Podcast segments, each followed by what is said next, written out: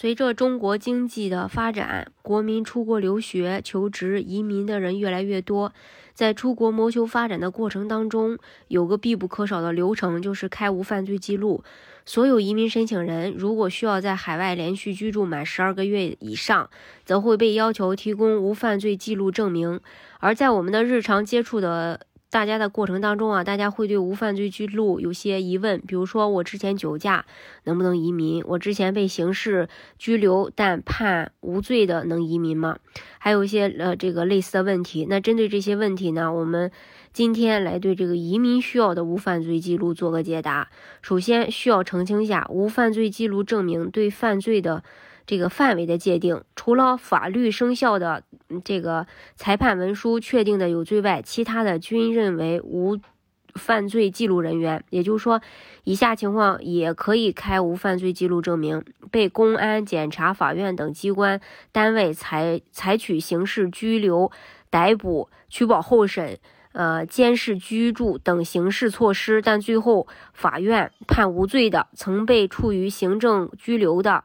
罚款的、劳动教养的、收容教育的等行为，这些都不属于犯罪。无犯罪证明不证明申请人是否存在违法记录。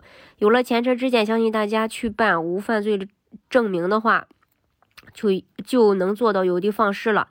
那么需要哪些材料？去哪儿办呢？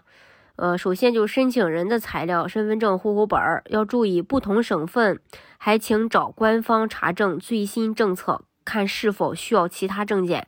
另外，不是本人办理的话，可能还需要递交委托公证。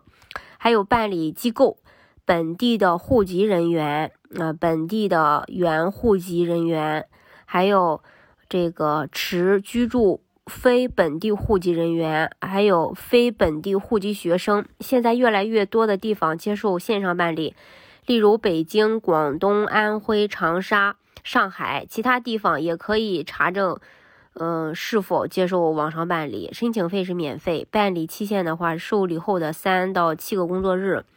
公安机关只出具中文统一版式的无犯罪记录证明，群众需要其他语言文字的，可以携公安机关出具的证明到翻译机构和公证部门进行翻译并公证。这是关于无犯罪记录。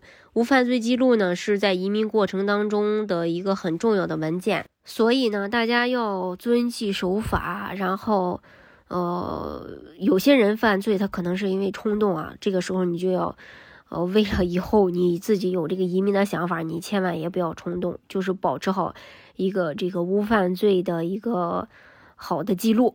好，今天的节目呢，就给大家分享到这里。如果大家想具体的了解加拿大移民政策的话，可以加我。